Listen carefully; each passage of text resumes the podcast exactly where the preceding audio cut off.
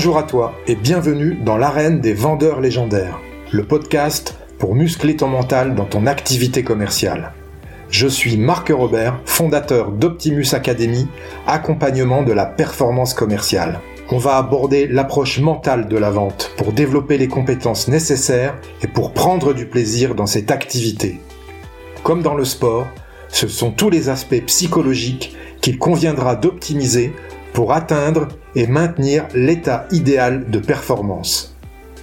Je t'invite à t'abonner, à partager et surtout à noter 5 sur 5 ce podcast pour le faire connaître à tous ceux qui veulent développer leur plein potentiel dans la vente.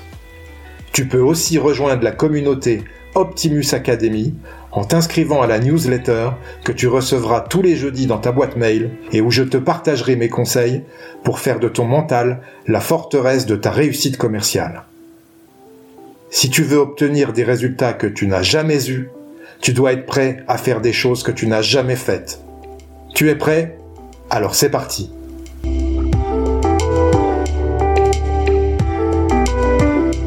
Aujourd'hui, pour le 27e épisode du podcast L'arène des vendeurs légendaires, j'ai le plaisir de recevoir Julien Pellabert de l'Institut NERA. Bonjour Julien. Bonjour Marc. Est-ce que tu peux te présenter s'il te plaît pour nos auditeurs? Eh bien écoute, avec très grand plaisir. Je suis négociateur professionnel, euh, c'est-à-dire que mon métier, il est de, de former, d'accompagner, d'assister des entreprises, des organisations gouvernementales ou des individus sur la conduite de, de leurs négociations les, les, plus sensibles et les, et les, plus complexes. Pour faire très simple, sur mon parcours, moi, je suis un pur produit de l'entreprise. Tu vois, j'ai travaillé un peu plus de dix ans en, en, cabinet de conseil, en société d'édition de logiciels, euh, vraiment sur des fonctions purement commerciales et, managériales, hein, ce qui est le, le, le topic de, de ton podcast. Euh, et au bout de ces dix années, j'étais tellement passionné par ce sujet euh, euh de la négociation, à proprement parler, euh, que j'ai voulu comprendre comment ça fonctionnait euh, dans d'autres univers ou pour d'autres personnes. Donc, tu vois, j'ai repris mes études, j'ai fait quatre années dans un laboratoire de recherche, vraiment à étudier, à disséquer, à vouloir comprendre ces négociations. Euh, j'ai obtenu un doctorat et suite à ça, j'ai fondé l'Institut NERA, l'Institut de négociation et de recherche appliquée. On, on a créé un, un, référentiel de conduite de négociation. On n'en avait pas trouvé jusque-là on avait trouvé beaucoup d'ouvrages euh, assez intéressants, voire même très intéressants, sur des boîtes à outils, sur des concepts, mais il n'y avait pas de, de, système de conduite de négociation. Par quoi tu commences, par quoi tu peux euh, conduire ta négociation, et, on a créé ça. Et ce système, aujourd'hui, on a on a essayé de prendre un maximum de hauteur sur la discipline de la négo. Et, et, et aujourd'hui, on accompagne aussi bien euh, des entreprises du CAC euh, dans le pétrole, où on va former le top 300 de cette structure avec des, gens qui sont au potentiel groupe. Euh, J'étais avec des cabinets d'audit euh, Big Four euh, pas plus tard que la semaine dernière euh, sur des partenaires, en passant par la banque, banque de détail, banque d'investissement, assurance. On partage notre travail régulièrement avec la police, voire même je, je forme les, les, hauts potentiels de la gendarmerie tous les ans dans, dans leur cycle de, de formation. Et en fait, parce qu'on a créé un système où on se rend compte que quand tu négocies avec euh, un fournisseur, quand tu négocies avec ton patron en interne ou tes collègues, quand tu négocies avec ton conjoint, ta conjointe, tes enfants ou un forcené, bah ça passe par les mêmes leviers au niveau de la prise de décision. Et en fait, on a vraiment essayé de créer un système le plus universel possible pour nous occidentaux sur cette idée de comment est-ce que je peux obtenir de manière éthique ce que je veux euh, avec quelqu'un qui peut me dire non pour dire les choses simplement. Donc tu vois, négocier en fait, à partir du moment où tu es dans une interaction et quelqu'un te dit non, euh, Marc, est-ce que tu pourrais, Marc, j'aimerais que, euh, est-ce que c'est possible de, tu es dans un processus de négociation. C'est pas que que acheter ou vendre, négocier, c'est c'est vraiment cette interaction avec quelqu'un qui peut te dire non. Et nous, notre travail, bah, c'est d'aider les gens à obtenir plus, c'est-à-dire euh, à améliorer leur quotidien personnel et professionnel avec cet outil qui est la négociation. D'accord. Vous êtes euh, nombreux dans l'institut? Alors on est euh, on est 6 7 euh, sur des fonctions purement transverses sur, euh, sur la logistique de l'entreprise et, j'ai la chance d'être entouré d'une douzaine d'experts aujourd'hui sur des sur des sujets complémentaires qui peuvent aller de la psychologie détection du mensonge à l'art oratoire, au profiling, à la négociation de crise en passant par la préparation mentale. Donc je vais aller chercher les meilleurs experts en fait euh, sur cet écosystème français qui vont apporter un regard euh, connexe à la négociation. D'accord. D'ailleurs, j'ai suivi ton parcours euh, euh, de négociation, ton parcours certifiant, et je me suis régalé pendant ce, ah, cette période. oui. Tu, tu, tu l'as vécu de l'intérieur, tu as vu, c'est un parcours qui est sur, euh, aujourd'hui, il y a 67 capsules, il fait 7 heures sur 10 jours aujourd'hui, mais on a 12 des plus grands experts, on a des anciens négociateurs du RAID, du GI, on a de la prépa mentale. En fait, j'ai la chance, en tant que personne passionnée par sa discipline, d'attirer à moi des gens qui, sur leur expertise, sont au moins autant passionnés. Merci beaucoup pour ton retour, Marc. Euh, sachant ton expertise sur le sujet, ça, ça me touche. Mais c'est sincère et je me suis régalé, c'était vraiment top. Voilà. La détection d'une mensonge m'a beaucoup plu. Euh, L'intervention d'Edith Perropierre aussi sur euh, les tops. Ouais. C'est une vraie discipline, la détection du mensonge. Il y a trop de personnes encore qui sont sur cette image à la lie to me des travaux de Paul Ekman, je me gratte le nez ou je fais ça, qui d'une certaine manière, on sait que ça fonctionne pas ou de façon très marginale. Euh, là, on a vraiment un linguiste hein, qui est un professeur chercheur euh, sur l'utilisation des mots, sur la conduite euh, euh, d'entretien et aujourd'hui il forme la police, euh, il forme euh, l'armée là-dessus, notamment des entreprises françaises et il enseigne en France, Belgique et, Pays-Bas. Donc non, c'est on a vraiment la chance d'être entouré par des gens qui sont qui sont passionnés et donc qui sont passionnants. D'accord. Et cette cet e-learning existe toujours, il est en ligne sur ton site. Il est, il est en ligne sur le site. Euh, il est totalement pris en charge par le CPF. Donc pour tous les salariés français, potentiellement, il est gratuit. Euh, et, euh, et oui, l'inscription est totalement online. Il est certifiant, certification reconnue par l'État. Euh, oui, faut, faut en profiter parce que euh, je pense que ce type de formation participe à, faire de nous des meilleures versions de nous-mêmes. Et en fait, il y a un impact direct, qu'on soit commercial ou pas, hein, euh, quelle que soit l'activité qu'on a. En fait, il y a toujours, il y a une statistique pour nous qui est très importante, qui est du Carnegie Institute, Institute of Technology, qui nous dit que 85% de notre succès professionnel il est lié à notre capacité à écouter, communiquer et négocier. 85% de notre succès pro, capacité à écouter, communiquer et négocier. Ça veut dire qu'aujourd'hui, il y a 15% de ton succès professionnel qui est lié à ton expertise métier. Il y a 15% du succès euh, d'un sales, par exemple, qui est lié à sa compréhension du processus de vente euh, ou qui est lié à son expertise technique métier du produit en question. 85% du reste, c'est sa capacité à écouter, à communiquer et à négocier. Mais quels que soient les métiers, ça peut être un manager, un directeur financier, ça peut être quelqu'un qui est dans sur de la comptabilité. Euh, aujourd'hui, un bon comptable, c'est pas juste un comptable qui est bon avec les chiffres. C'est quelqu'un qui a la capacité d'écouter, de communiquer, de négocier. Et donc en fait, je pense que ce, type de démarche que tu as, toi, avec le podcast, mais qu'on peut avoir sur de la formation, etc., participe à, donner des, nouvelles clés de compréhension aux gens et participe à les aider à, à devenir meilleurs et donc à obtenir plus. Et, honnêtement, tu vois, j'ai la chance de d'enseigner mon, mon, sujet. Enfin, je l'enseigne dans des écoles à HEC, à l'ENA, à Sciences Po et, la Sorbonne. Mais à la Sorbonne, j'ai des jeunes, j'ai des gens qui ont 22, 23 ans. Et je leur dis, voyez le votre vie comme un, un jeu vidéo. Vois, la métaphore, elle est facile à comprendre pour eux. La négociation, c'est un shortcut. C'est un shortcut qui va vous permettre de juste gagner du temps. C'est-à-dire d'aller plus vite dans ce jeu vidéo qu'est le capitalisme tout simplement. Excellent. Et je pense que tu vois ton, ton initiative avec euh, effectivement ce podcast ou avec d'autres lectures participe à avoir des, des raccourcis, des codes qui dans ton jeu vidéo qui est le capitalisme vont te faire gagner un niveau, deux niveaux, trois niveaux, en tout cas vont te permettre d'aller un peu plus loin et plus facilement. D'accord. Super. Excellent. J'ai beaucoup apprécié moi notamment euh, euh, est-ce que je comprends, est-ce que j'applique directement dès que je rentre en, en, en rendez-vous commercial, c'est l'état final partagé. Voilà. Se mettre d'accord sur le chemin qu'on veut prendre, vers où on veut aller. Ouais, exactement. En fait, cette EFP, alors ça vient d'un vocabulaire qui est militaire, parce que j'ai la chance aussi de, de, partager un petit peu mon travail avec, avec l'armée. Euh, il parle d'EFR, état final recherché. En une phrase, c'est pourquoi est-ce qu'on va euh, là où on va et, et on emmène euh, des, des troupes, euh, pour faire simple. Euh, le, c'est l'état final partagé. En une phrase, c'est pourquoi, c'est quoi l'objectif, l'enjeu de la négociation, mais ça, toujours, ça doit toujours être fait dans le vocabulaire euh, de notre interlocuteur. Si on est là aujourd'hui, c'est pour. Et à partir du moment où on est d'accord sur ce pourquoi, c'est beaucoup plus simple de se mettre d'accord sur le comment ou, sur le quoi. Et c'est cette idée que la négociation, en fait, c'est une discussion qui part du pourquoi. Si je rentre juste sur le critère, donc sur le quoi, Bonjour, je voudrais vous acheter telle prestation 30 000. Ah bah non, c'est un peu trop cher. On fait un effort, 30 000, on coupe la part en deux de 30 000. Une discussion qui est sur le quoi, c'est du marchandage. Et c'est vraiment la différence entre le marchandage et la négociation. C'est que la négociation, euh, il y a certains moments où on va arriver sur un processus de marchandage, mais ce n'est pas du marchandage, euh, alors que le marchandage n'est qu'un outil, une technique à la disposition du négociateur. C'est pas une finalité en soi. D'accord. Ok. Ça commence fort, hein, Julien, j'ai envie de te dire. Allez, on va on va démarrer euh, ce l'entretien. Tu sais que le podcast parle du mental dans la vente. Ok. Euh, je vais commencer par une première question déjà te concernant. Comment tu es arrivé? Tu m'as dit que tu as démarré euh, comme commercial, enfin dans des fonctions commerciales. Comment tu es arrivé au métier de, de commercial? Je pense qu'il y avait.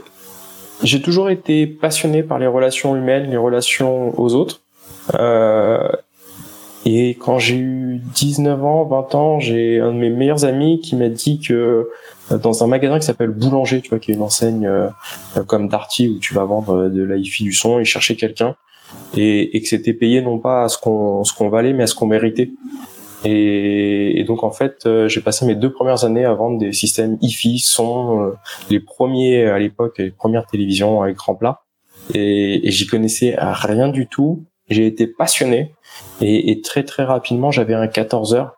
C'est-à-dire je travaillais les week-ends samedi dimanche euh, en parallèle des études. Et très rapidement je me suis retrouvé à faire euh, sur un système 14 heures des salaires qui étaient euh, aussi importants que mes collègues aux 35 heures. Et, et ça ça m'a passionné. Voilà. D'accord. Ah, des rencontres. C'est que des rencontres. intéressant ce que tu dis. Figure-toi que j'ai commencé dans ce secteur-là. Ma première euh, société était s'appelait Home Cinema Concept Génial. Où j'ai vendu du matériel home cinéma, des vidéoprojecteurs, euh, le début du, des lecteurs de DVD. Ah ouais, mais moi ça m'a. Tu sais, il y a un inconscient collectif sur le métier de commercial. Quand t'es quand t'es jeune, tu sais pas trop ce que c'est. Moi, je suis je suis né euh, dans les années des tout début des années 80, donc il y avait encore cette image un peu du, du Jean-Claude Convenant, tu vois, la personne qui est qui, qui, qui, qui, est peu empathique, qui est haut en couleur, qui va faire du porte-à-porte, parce qu'il n'y avait pas encore Internet, il n'y avait pas encore cette culture euh, très poussée de la compréhension humaine, et, et, et ça m'a permis vraiment de, de, de mieux comprendre la relation à l'autre. Et, la petite anecdote, c'est que quand j'avais ouais, j'avais 20 ans, je me disais euh, quand je serai grand et quand je réussirai, euh, je m'achèterai un home cinéma. Tu vois, c'était vraiment pour moi, c'était euh, c'était l'élément qui montrait que tu avais réussi dans la vie, c'était avoir un home cinéma. Comme quoi, il faut pas grand chose. Donc, Donc voilà. C'est ça, euh, dès que j'ai eu la chance de, de, faire un gros variable euh, un peu avant la trentaine, euh, je me suis pris un 5.1. Je crois que c'est l'achat dont je me souviens encore et que j'ai encore aujourd'hui, dix ans après. D'accord. Julien, quelle est selon toi la, la qualité mentale principale d'un bon vendeur? La, la, qualité principale, je pense, c'est la curiosité. Je pense que la curiosité, alors c'est malheureusement ce vilain petit défaut que les parents essayent euh, de, de, de limiter chez les enfants pour s'acheter la paix sociale, mais euh, mais la curiosité c'est vraiment ce qui est le plus important. C'est vous. En fait, c'est comprendre que dans un acte de vente, la seule personne qui prend la décision c'est l'autre.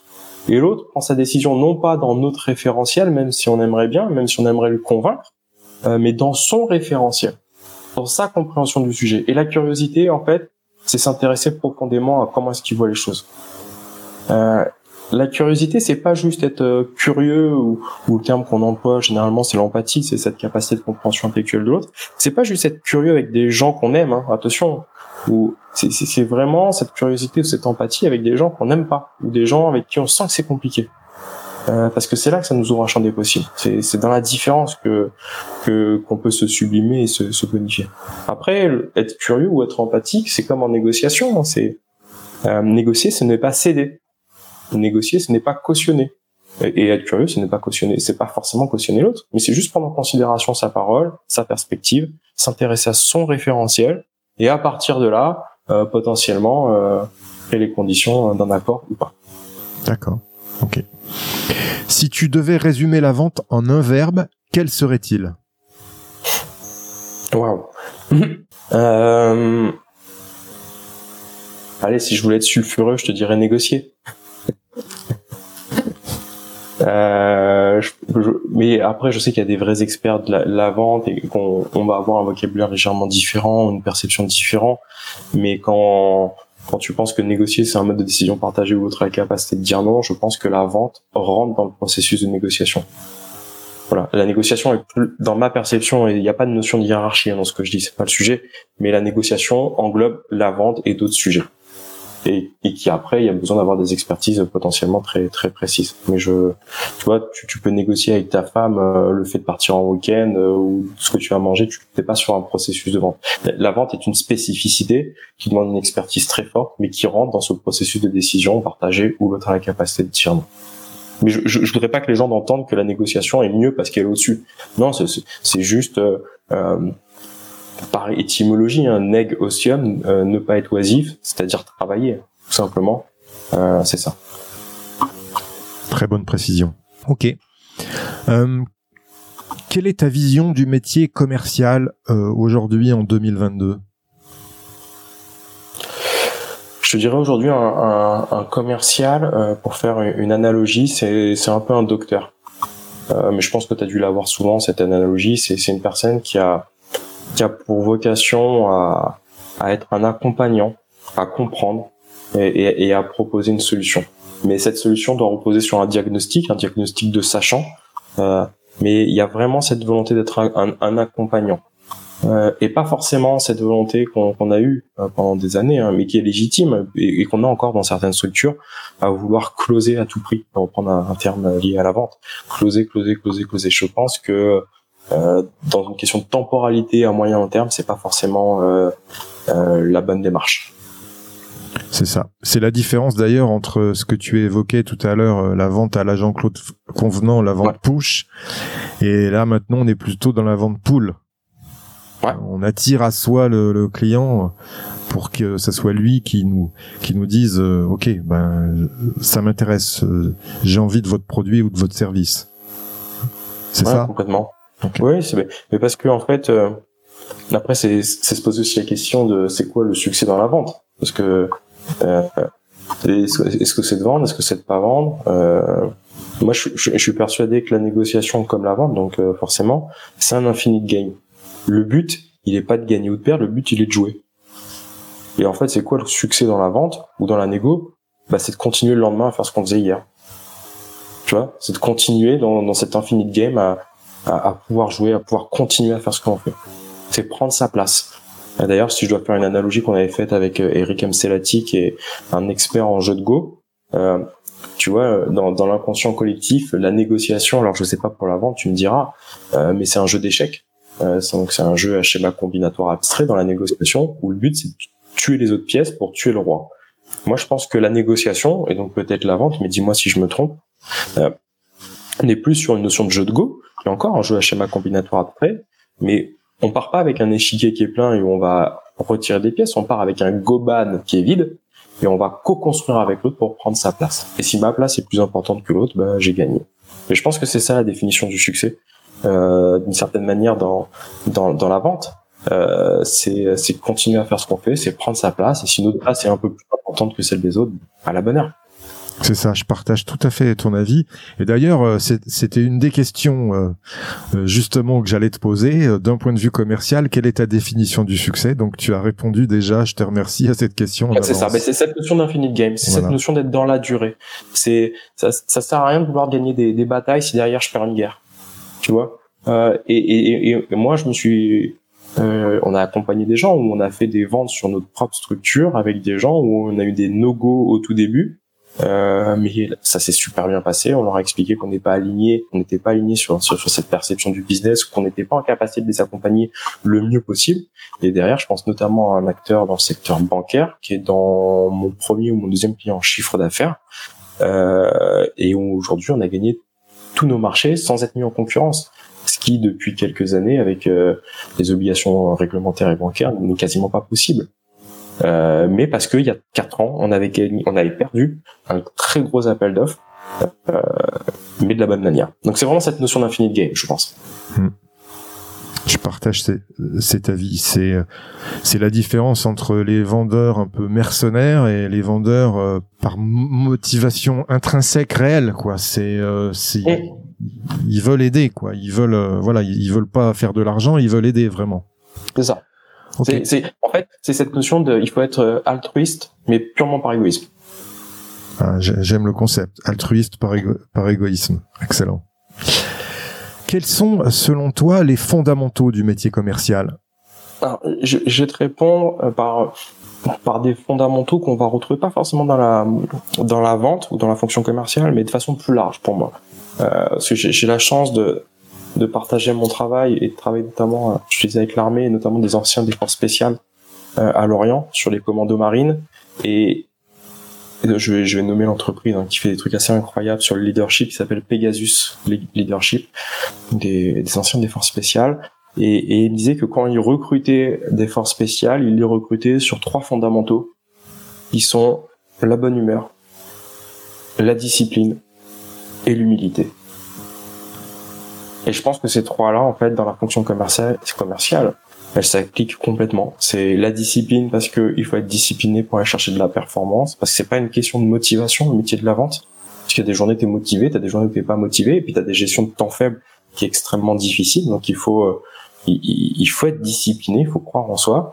Euh, faut de l'humilité parce que très rapidement tu peux avoir l'impression parce que t'as fait un ou gros deal que t'es bon, alors que pas forcément. Je connais des très bons commerciaux qui performent pas pendant longtemps parce qu'ils sont pas sur le bon marché ou pas avec euh, euh, le bon produit tout simplement ou pas les bons clients. Et puis à l'inverse t'as des euh, t'as des très mauvais commerciaux qui performent parce qu'ils sont au bon endroit au bon moment et qu'il y a une demande qui est toute faite. Donc c'est pas lié. Puis il faut de la bonne humeur parce que parce que la vie elle est triste si on n'a pas cette bonne humeur parce qu'elle nous permet d'être euh, plus heureux de trouver notre équilibre et, et, et de travailler cette relation à l'autre plus facilement. Donc non, non je te dirais bonne humeur discipline et humilité. Voilà. D'accord. J'adore Quelles sont tes valeurs dans ton activité commerciale, Julien bah, Je te dirais, euh, je pense l'honnêteté. L'honnêteté de dire quand tu sais faire, l'honnêteté de dire quand tu sais pas faire, euh, l'honnêteté sur... Moi, j'ai pas d'engagement de résultat sur, sur mon métier quand on fait du, conseil, on a des engagements de moyens. Et, si tu veux, ce qui prévaut, c'est ma réputation. Les gens m'achètent pour ma réputation. Euh, et, ce qui participe à cette réputation, c'est c'est cette honnêteté. Euh, même si ça amène de temps en temps à dire des choses qui sont peut-être compliquées à entendre, mais mais en, fait c'est c'est plus simple. Je pense que le mensonge est, un poison euh, par confrontation ou par omission, mais euh, on peut se permettre plus facilement le mensonge par omission. Alors la différence de confrontation omission peut-être pour les gens qui nous écoutent, c'est que le mensonge par confrontation, c'est euh, hier vous étiez au cinéma et votre conjoint vous dit t'étais où hier? Et vous répondez bah je travaillais. là une mensonge par confrontation, on va falsifier totalement la, la réalité. Et, euh, et, le mensonge par omission, on va dire qu'une partie de la vérité euh, voilà, à son interlocuteur et on va garder sous la manche. Mais je pense que l'honnêteté est très important pour moi. D'accord. Ça fait partie de ce que j'ai échangé avec Aurélia, tout à fait. La différence entre le mensonge par confrontation et le mensonge par omission. C'est vrai. Et tu vois. Euh, ouais, ouais. Je pense que et puis tu vois dans, dans, dans la vente, je veux dire, il y a, y a rien de pire il n'y a rien de pire parce que le jour où, où le, le mensonge, faut revenir sur ce que c'est, c'est quand l'autre euh, va avoir connaissance de ton mensonge, ça peut casser ta relation, ça peut abîmer ta, ta réputation, ça peut rendre certains contrats caduques. Euh, c'est un vrai, c'est un vrai poison. Vaut, vaut mieux dire non à l'autre et ne pas avoir de problème à dire non à l'autre que de rentrer sur un processus de mensonge qui en plus amène une surcharge cognitive à celui qui va la faire, qui va devoir faire donc un focus d'attention là-dessus et qui pourra pas être aussi bon derrière. C'est un véritable poison. Et il y a d'autres façons d'obtenir plus, hein, d'ailleurs. On va parler énergie dans la vente parce que euh, la bonne gestion d'une énergie euh, cohérente pour performer en vente est importante. Ça consomme beaucoup d'énergie, euh, le métier commercial. Est-ce que mhm. tu as des stratégies à nous partager pour bien gérer son énergie? Euh, je, sais, je sais pas, c'est propre à chacun. Moi, j'ai, j'essaye d'avoir. Alors, c'est pas pour le mettre en opposition avec avec l'inverse, mais j'essaye d'avoir une très bonne hygiène de vie. Euh, je me couche, mais parce que ça m'appartient, hein, c'est comme ça que que je suis plutôt efficace. Je me couche pas très tard. Euh, je me couche vers 23h, 23h30 maximum, des fois même 22h30. Je me lève tôt par contre, je travaille à partir de 6h du matin. Euh, J'essaye de faire du sport euh, tous les deux jours à peu près, tous les deux trois jours. Euh, donc non, essayer d'avoir un, bon équilibre euh, de vie. Ok. Je pense. Tu vois, euh, je, je, je vais pas aller sur l'alimentation, sur, sur l'alcool, effectivement, mais on a le droit de profiter de la vie, mais pas dans l'ubris, pas dans la démesure. Euh, moi, j'avais un, mon premier manager m'avait sorti cette phrase, d'ailleurs, qui reste en moi. Euh, des fois, quand j'accompagne des plus jeunes, c'est qui sait se coucher tard, c'est se lever tôt. Et donc voilà, c'est d'une certaine manière, on est responsable de ce qu'on fait. Euh, et, et, et, la première chose, c'est de prendre soin de nous, de prendre soin de notre machine. Euh, et d'ailleurs, je fais un parallèle qui des fois n'a aucun rapport, mais ça sert à rien de vouloir prendre soin de la planète, de vouloir prendre soin de l'écologie, de l'environnement, avec des gens qui sont pas capables de prendre soin de leur corps déjà.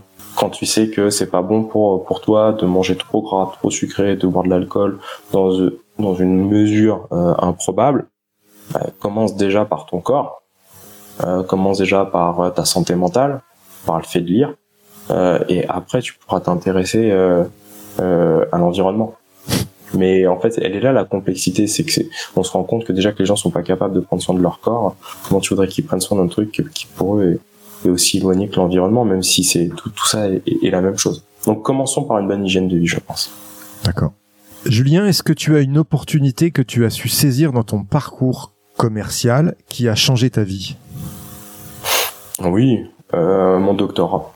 Clairement, le doctorat m'a permis d'avoir une compréhension bien plus précise de ce sujet. Il a permis de me différencier euh, de mon écosystème. Il m'a permis de rencontrer des gens incroyables euh, et il m'a permis en fait tout simplement de gagner en liberté. D'accord. Et je crois justement pour revenir aussi à ce que tu disais sur l'hygiène de vie, me semble-t-il, j'avais écouté quelques interviews que tu avais données où tu avais expliqué que tu avais été le seul pendant tes études à te lever tôt un matin pour aller à, à une conférence ou à une réunion où on avait besoin de parler de toi. Ouais, ouais, ouais, ouais. Bien, merci Marc, bien, joué. En fait, euh, quand j'ai eu mon, mon diplôme, mon premier diplôme qui était un bac plus 5, on, avait demandé à, à, la promotion de venir un samedi matin à 10h, alors que nous on était en, stage, c'était le début du stage, euh, pour faire un retour d'expérience auprès des, des, étudiants bac plus 4 qui voulaient postuler au bac plus 5 au master à l'époque. Euh, et j'étais le seul ancien ancien élève qui était encore en stage. À avoir dit bah voilà moi je sors le vendredi soir et puis le samedi matin je serai à la Sorbonne à 10h sachant que j'habitais euh, en Ile-de-France donc j'habitais pas à Paris. Et pour une prise de parole qui est de qui est de 2 3 minutes juste pour dire bah voilà moi aujourd'hui je suis sales dans un cabinet de conseil. Et et puis ces trois minutes euh, se sont plutôt bien passées. Donc le directeur de la Sorbonne à l'époque m'a dit bah, est-ce que tu peux revenir l'année prochaine pour faire un retour d'expérience à la population bac plus 5 qui aura, qui aura intégré le master, une petite demi-heure. Et puis en fait de, de fil en aiguille, ce qui semblait être tout sauf une opportunité, m'a permis de faire une conférence à la Sorbonne, deux conférences. Après on m'a demandé d'animer un module sur la vente et sur la négociation parce que ça faisait 4-5 ans que j'en faisais avec le bac plus 5. Et, et à ce moment-là, toujours la même personne, le directeur de la Sorbonne, un jour, je lui dis, écoute, j'aime ma discipline, euh, est-ce qu'il serait absurde que je puisse faire un doctorat? Qu'est-ce que t'en penses? Et il me répond, euh, t'as pas le parcours pour, parce que moi j'avais ce qu'on appelait à l'époque un, un DESS ou un bac plus 5 professionnel, euh, donc qui n'était pas de la recherche ou un DEA pour notre génération. Et il m'a dit, euh, t'as pas le parcours pour. Par contre, euh, moi, je suis dans l'école doctorale de management de la Sorbonne. Euh, je vais te mettre en contact avec ces personnes-là. Euh, Vends-toi d'une certaine manière, rencontre les gens et tu verras. Et, c'est ça qui m'a permis euh, derrière de trouver ma directrice de thèse, pour qui j'ai un indéfectible respect et une très grande reconnaissance, qui est Alice Leflanchec. Euh, et donc en fait j'ai Pierre Médan, Alice Leflanchec et Anne Gratacat. C'est vraiment ce trinomvirat qui m'a permis de euh, de reprendre mes études alors que je travaillais et de faire ce doctorat. Et en fait ce que les gens doivent comprendre, c'est qu'on peut pas avoir de grosses opportunités si on n'a pas de moyennes opportunités. Et on peut pas avoir de moyennes opportunités si on n'a pas de petites opportunités. Et ces petites opportunités, on les a tous au quotidien. Il y en a certains qui vont les saisir, il y en a d'autres qui vont pas les saisir en se disant non mais qu'est-ce que je vais me lever à, à, 7h30 du mat pour être à la Sorbonne à 9h30 euh, Aucun intérêt. Bah ouais. Bah peut-être, peut-être pas. Et pour moi ça a été peut-être pas. Moi ça a été vraiment un, mis tout bout à bout un game changer. Excellent. Très belle anecdote. Ça me fait penser à à, à, la différence que les Grecs donnaient sur le temps entre le temps euh, qui passe, le chronos, et le kairos, le temps de l'opportunité. Ouais. Hein, c'est ça. Ouais, le kairos qui est le moment opportun en, en, grec, effectivement, euh, bien joué. Et que nous, on va retrouver en négociation, où tu vas retrouver dans la vente entre la phase de création de valeur et la phase de réclamation. C'est le moment où tu switches. Euh, c'est ce moment opportun qui est pas évident à, à trouver et qui est encore moins évident à, à transmettre euh, quand tu quand tu formes les gens, leur dire bah écoute maintenant que tu as créé beaucoup de valeur, beaucoup de choses, tu as été curieux, bah maintenant il va falloir faire preuve d'assertivité. Totalement, mmh. entièrement aligné Marc. Et euh, c'est souvent aussi le moment du closing, ce, ce, temps opportun où il faut savoir closer au bon moment. Il y a beaucoup de commerciaux qui, qui ont tendance à rajouter, à relancer, à remettre des arguments, alors que non, le bon mmh. moment, il est là, il faut closer. C'est ça, c'est bah, ce que je viens de dire moi sur un vocabulaire négo, mais c'est exactement ça. C'est le moment où tu switches, tu, mmh. où tu vas. Mais ça fait peur aux gens parce que potentiellement ils ont ils ont le refus et le refus à ce moment-là il est plus impactant qu'en début. Ok. Quelle est la leçon que tu as prise dans ton parcours commercial et qui t'a fait le plus progresser?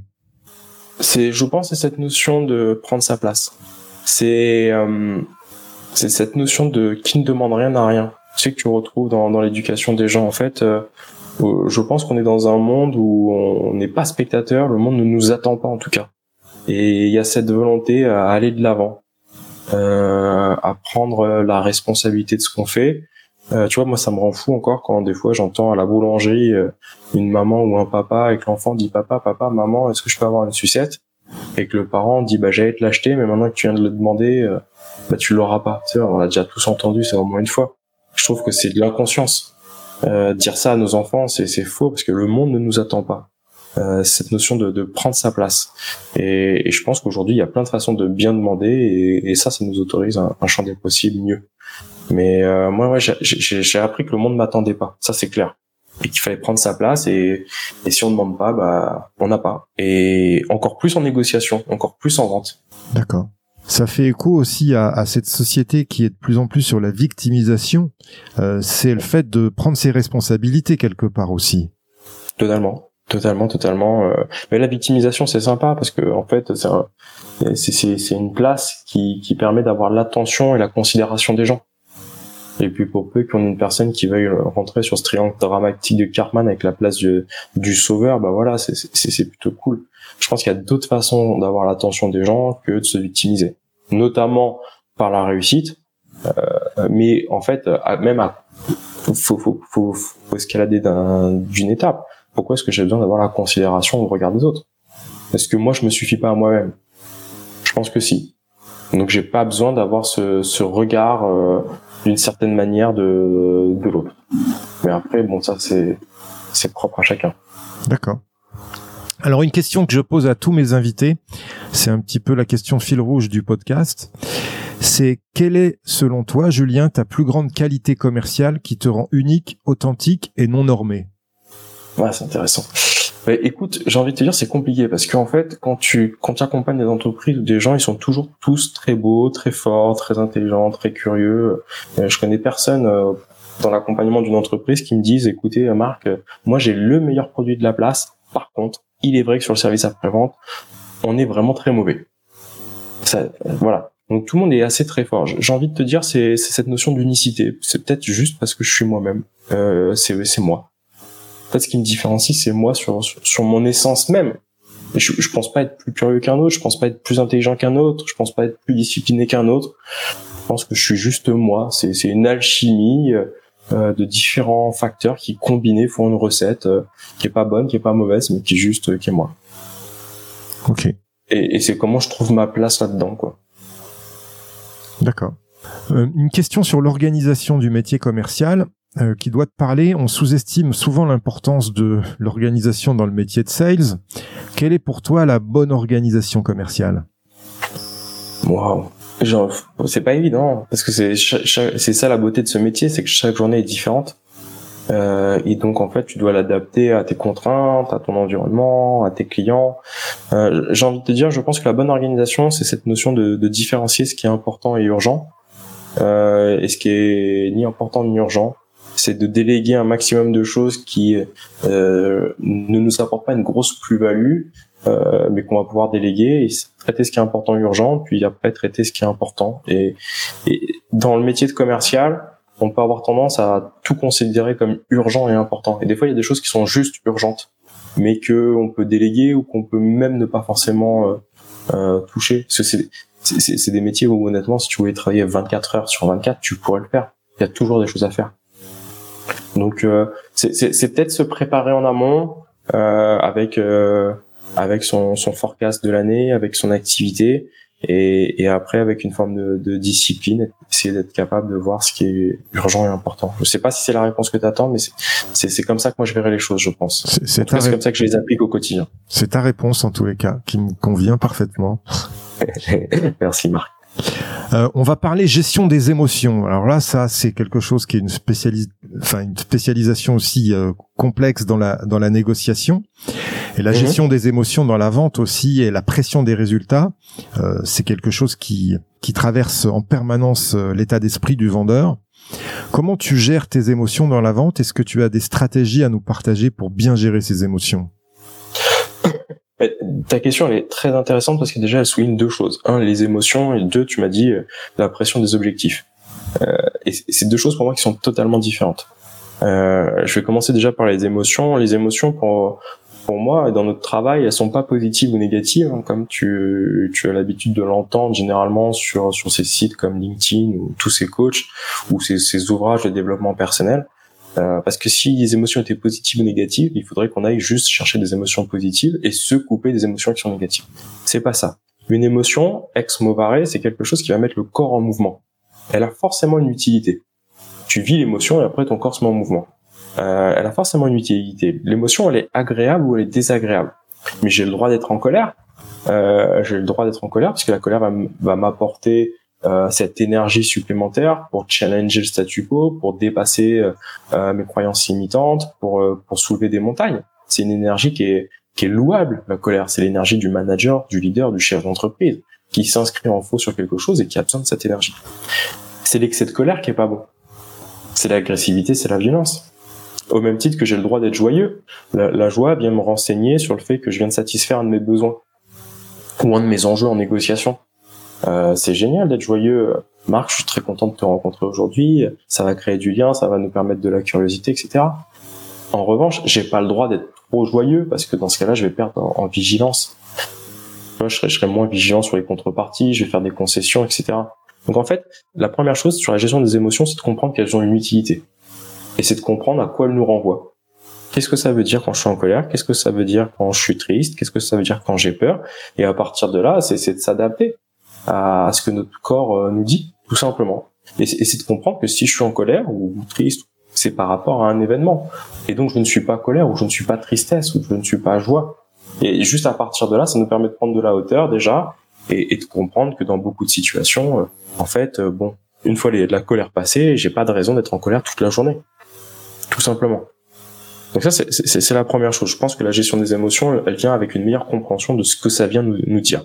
Le deuxième sujet qui était la pression des, des, des objectifs. Alors nous, c'est c'est notre principe numéro 3 euh, qu'on a, euh, qui est d'une certaine manière, on, on contrôle pas le fait de réussir ou enfin de, de, vendre ou de ne pas vendre.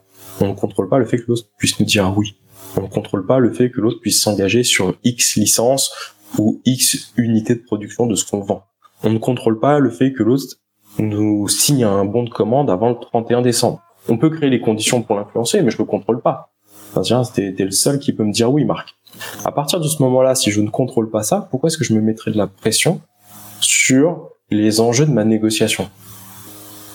Plus je vais avoir besoin de signer, moins je serai bon négociateur.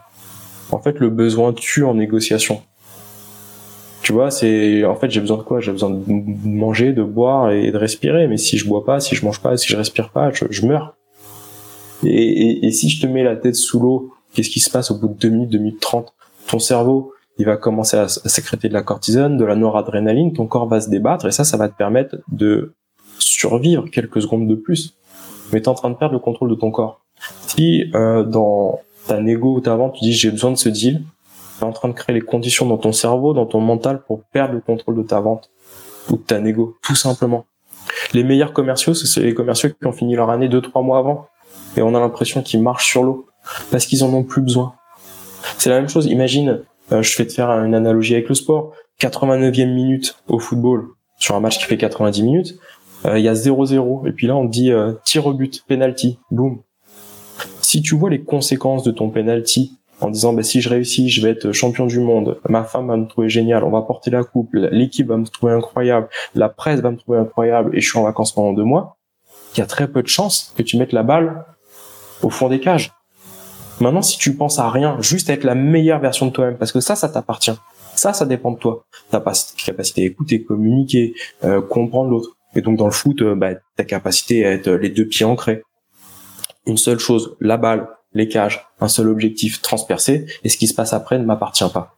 Là, tu crées les conditions les plus favorables pour réussir.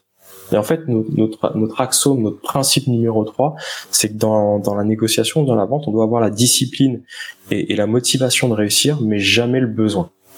Plus j'ai besoin, et, et, et, moins je serai bon négociateur. Le besoin tue, le désir fait vivre dans la vente et, et dans la négociation. Je dois avoir cette prise de hauteur. Euh, les anglo-saxons diront qu'on devient neediness. Et tu vois, à partir du moment où j'ai besoin d'avoir un accord, bah, je suis prêt à tout pour l'avoir. Mon, mon client me dit, bah, écoutez, vous étiez bas 100 à 100, il faut faire 70. Ah bah oui, pas de problème, monsieur. J'en ai besoin. C'est une vue de l'esprit. C'est une vue de l'esprit. Et à partir du moment où on a ce, recul sur ce besoin, est-ce que j'ai besoin d'avoir une maison à 300, 500 000 euros? Est-ce que j'ai besoin d'avoir ce type de voiture? Est-ce que j'ai besoin d'avoir ce train de vie? À partir du moment où j'ai plus ce besoin dans ma tête, je reprends mon pouvoir dans la vente et dans la négociation. Je n'ai plus besoin de closer. Et donc là, je peux être un accompagnant, ce qu'on disait au début du podcast. Et donc, si je suis un accompagnant, je vais être une meilleure version de moi-même, je vais inspirer confiance et, et je vais permettre à l'autre de, de, venir plus facilement à moi.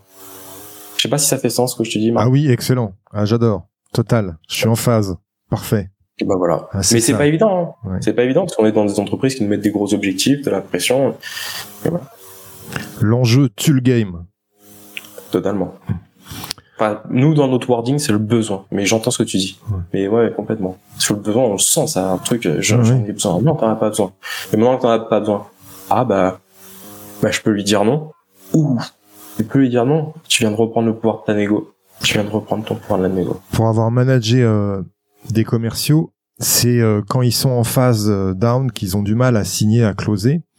Bien sûr. Ils, ils, arrivent dans le stade du besoin et leur faire comprendre qu'il faut ne pas être dans le besoin pour recloser à nouveau, c'est compliqué. Par contre, dès qu'ils ont, ils se sont libérés de cette première vente, tout revient après, comme euh, par magie. C'est assez fou. C'est une question de mindset. D'ailleurs, ça nous ramène à c'est quoi la définition du pouvoir On va sur un truc un peu plus technique. C'est quoi mon pouvoir dans la vie? Quoi mon pouvoir sur mon conjoint, sur ma conjointe? C'est quoi mon pouvoir en égo C'est quoi mon pouvoir dans l'entreprise? C'est ma capacité à posséder ou détenir une ressource que l'autre valorise. Mais ça veut dire quoi? Ça veut dire que si je ne valorise rien chez l'autre, il n'a aucune forme de pouvoir sur moi. Et donc je reprends mon pouvoir dans la négo. Et donc cette phrase appliquée à la négo, capacité à posséder ou détenir une ressource que l'autre valorise, c'est que ma plus grosse source de pouvoir, c'est ma capacité à solutionner le problème de l'autre. D'où le fait qu'on le retrouve dans, dans, dans, dans la partie commerciale. Pourquoi est-ce qu'on va chercher à comprendre euh, l'écosystème de l'autre c'est pour comprendre comment est-ce qu'on peut lui apporter une solution à son problème. Et à partir de ce moment-là, c'est là, qu'on a du pouvoir. Si on lui apporte aucune forme de solution, on n'a pas de pouvoir en négociation ou en vente. C'est bien cette capacité à solutionner un problème pour aller chercher à obtenir plus ou pour éviter une perte, tout simplement. D'accord. Extra. Julien, est-ce que tu as un mantra, une formulation positive qui tourne en boucle? Mmh, Moi, j'ai cette notion de qui ose gagne c'est sur nos, nos, cartes de visite euh, et je l'ai redécouvert alors qu'il y a une devise des SS à la base euh, et je l'ai redécouverte en allant à Lorient avec les, les commandos marines. Euh, ils ont une phrase de de Voltaire qui est sur leur première euh, salle de réunion qui est, qui est d'une puissance je trouve incroyable qui est l'audace fut toujours un enfant du succès le succès fut toujours un enfant de l'audace. Le succès fut toujours un enfant de l'audace. Et c'est vraiment cette notion de qui ose vois? Le okay. succès fut toujours dans son audace. Il faut faire les choses. Et tu vois, on en revient sur euh, personne ne nous attend. C'est ça. Quel conseil donnerais-tu à ton ancien toi, jeune commercial, justement? Ah, intéressant. C'est la question que je pose à chaque fois sur euh, sur mon podcast, en fin de podcast. Euh, quel conseil je lui donnerais? Continue tes fondamentaux. Bonne humeur, discipline, humilité. Clairement. Et crois en toi. Le, la vie qui t'est réservée est une vie que tu ne pouvais même pas rêver ou imaginer quand tu avais 15 ou 20 ans. D'accord.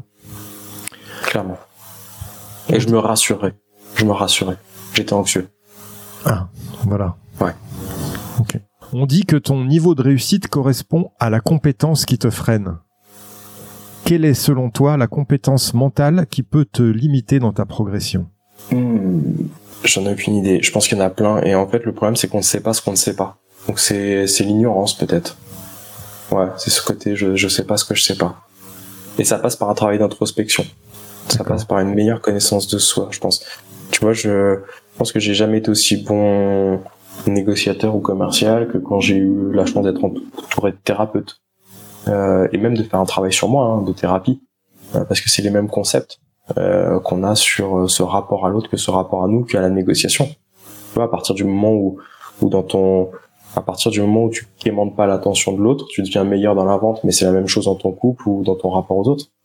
C'est c'est comment tu trouves cette place. Et tu vois, j'ai j'ai, j'ai une citation pour moi qui qui résonne assez fortement euh, au quotidien, alors qui est, qui est de là haut de ceux, mais qui est vraiment cette notion de celui qui croit en lui-même n'a pas besoin de convaincre les autres. Celui qui est heureux avec lui-même n'a pas besoin de l'approbation des autres. Et celui qui s'accepte lui-même, le monde entier l'acceptera.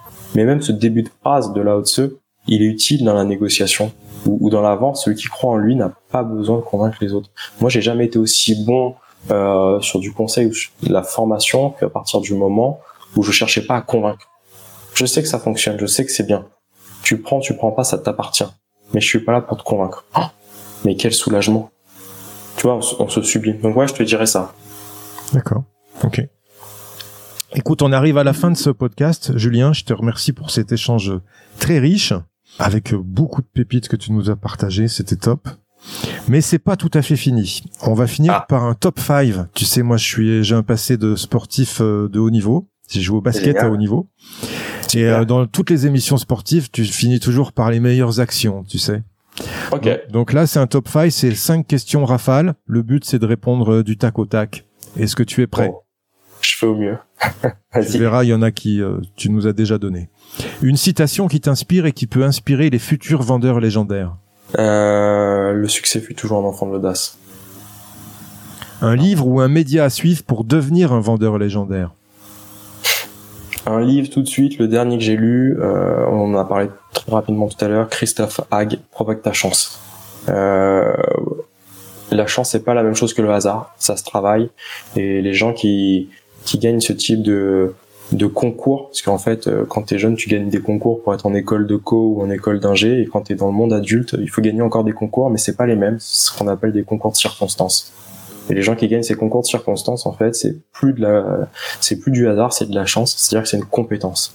Et on peut pas avoir d'opportunité dans sa vie professionnelle ou personnelle si on n'est pas nous-mêmes une opportunité pour les autres c'est vraiment ça tu vois euh, le commercial, c'est une opportunité pour les autres et c'est ça qui va lui amener des opportunités. Extra. Un conseil pour rester au top de sa légende commerciale Travailler, travailler, travailler. Être passionné, être passionné, être passionné. Travailler, passion. Et ça, ça amène la discipline. Une question à poser à son client qui gagne à tous les coups. Comment ça va? Mais avec une vraie empathie. Et pas juste euh, ça va. D'accord c'est s'intéresser profondément à l'autre à travers cette question, à travers son attitude, à travers son regard. Euh, voilà, pas pour solutionner son problème, euh, mais pour euh, être un accompagnant et l'amener à comprendre comment est-ce qu'on peut trouver la solution à son problème. Ok. Une croyance limitante que tu as su briser? J'en ai deux. J'ai le droit. Bien sûr. Euh, la première, c'est knowledge is power. On a l'impression que la connaissance c'est le pouvoir. Euh, c'est faux. En fait, euh, plus on est sachant et plus on peut s'enfermer dans des schémas de pensée, plus on a l'impression de savoir pour les autres. Et puis même si j'avais conscience de ton problème, ça suffirait pas pour te mettre en action. En fait, c'est pas de savoir qui va m'amener à closer, c'est de t'aider à prendre conscience. Et tu vois, il y a une différence. Moi, que je sache ce qui est bon pour toi ou pas, Marc, on s'en fout, puisque c'est Marc qui prend sa décision. Donc, je dois accompagner Marc à prendre conscience de ce qui est bon pour lui. Donc c'est pas la connaissance, c'est la prise de conscience qui t'amène le pouvoir chez l'autre. Et puis chez toi, il peut être limitant. Ça, c'est la première chose. Donc tu vois, on rentre encore sur cette notion d'accompagnant. Je suis pas là pour convaincre et t'expliquer à quel point j'ai raison et à quel point t'as tort. Hein. C'est vraiment, euh, euh, c'est à toi de prendre conscience de ça. Si je veux vraiment que ça perdure. La deuxième, euh, c'est que le, le, bonheur et le malheur ne dépendent pas des autres. Mon bonheur, mon malheur ne dépend pas des autres. J'en suis, j'en suis responsable. Et donc, ça me permet d'avoir un degré de liberté aussi. Ne pas aller chercher chaud. Excellent. Ça me fait penser à ce que tu dis sur euh, une, une fameuse réplique, euh, je crois que c'était Michel Audiard qui disait ça, mais par rapport au sachant euh, qui détient le pouvoir, ça me faisait penser au, problème des intellectuels. Il disait qu'un con qui marche va beaucoup plus loin qu'un intellectuel assis. Mmh.